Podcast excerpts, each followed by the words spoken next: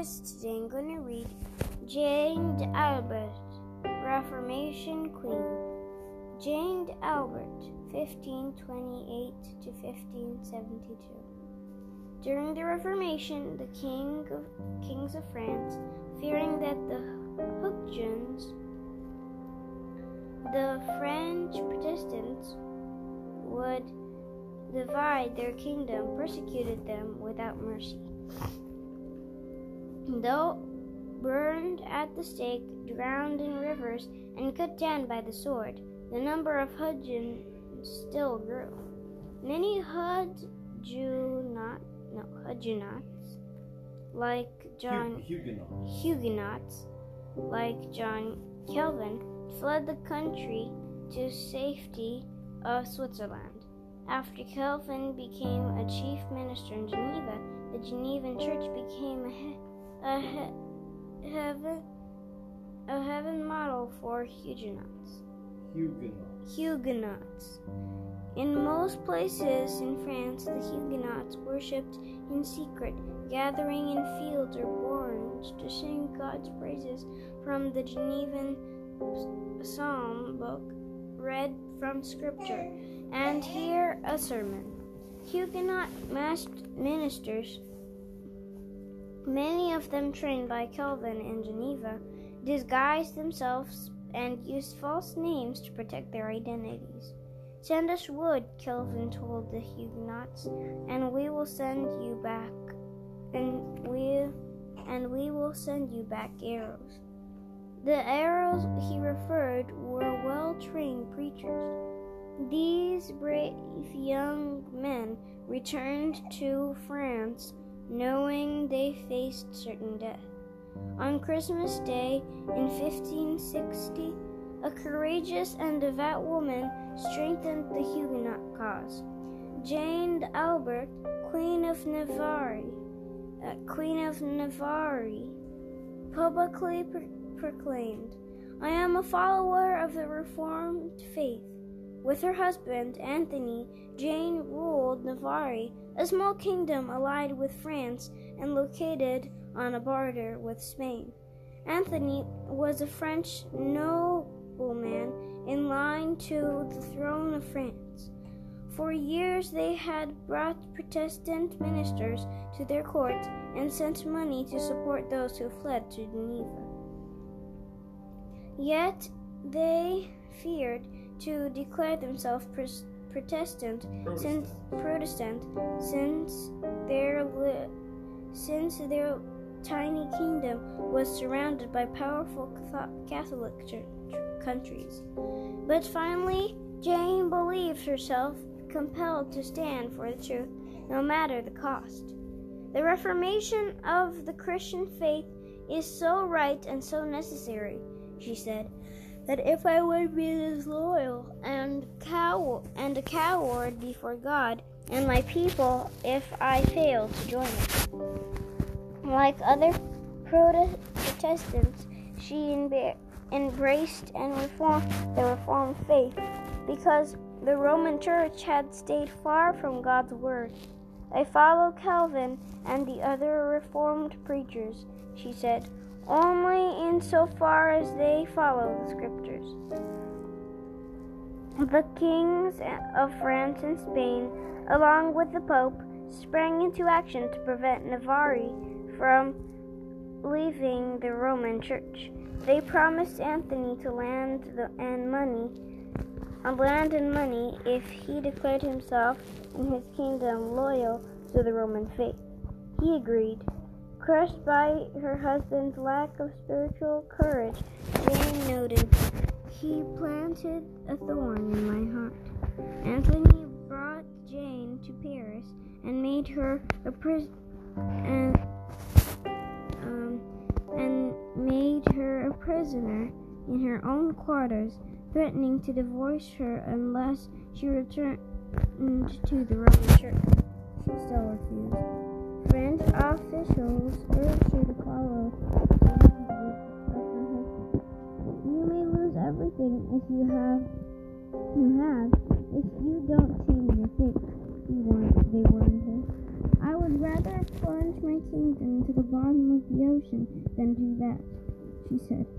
Jane fled to Paris before Nazir and used her power to promote the Reformed faith in her kingdom.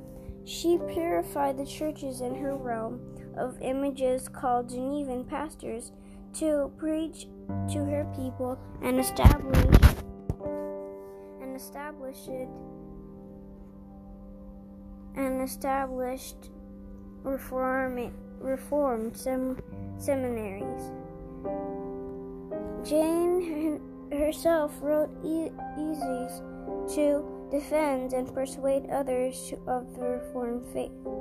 She regularly used her personal funds, even selling her own jewels, to support Reformed schools, pay pastors' expenses, and print Bibles. She had the Bible translated into Bearnois, the language of Navier, and encouraged her subjects to study God's word for themselves. But the situation for the French Huguenots grew more perilous. Perilous. In Vassy, soldiers massacred hundreds of Huguenots gathered in a barn for worship, and they slaughtered 3,000 more at Toulouse. Finally, the Huguenots took up arms to defend themselves. Anthony led an army into battle against them, laying siege to a Huguenot city. Yet a musket ball fired from the wall and ripped through his arm. He later died from the wound. Jane, now ruling her kingdom alone, decreed in Navarre both Roman Catholics and Huguenots were free to worship. The people dispatched a French cardin, cardin, cardinal to persuade her to forbid Huguenot worship in her kingdom. Your Majesty, he told Jean, you're being misled by evil men who want you to plant a new religion in Navarre. If you go ahead with this, you will never succeed. Your, your subjects will not stand for it, and your enemies will stop you. You do not have an ocean to protect you like Queen Elizabeth of England. He called the Huguenots murderers, rebels, and heretics. Madam, he said, don't let these people ruin your conscience, your goods, and your grandeur. I implore with tears to return the true fold.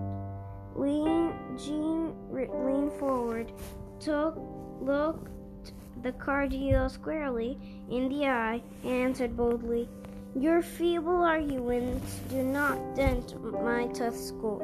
I am serving God, and He knows how to protect His cause. Our ministers preach nothing but obedience, patience, and humility. Keep your tears for yourself. I pray from the bottom of my heart that you may be brought back to the true fold and the true shepherd. Eventually, the struggle between the Huguenots and the French Catholics exploded into a war. Thousands of both sides perished.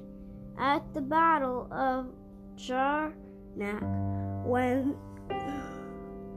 when the leading Huguenot general was killed, troops wavered, uncertain if they could fight on.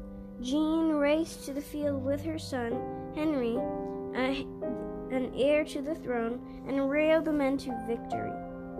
But Jean, hating bloodshed, sent a letter to the King of France.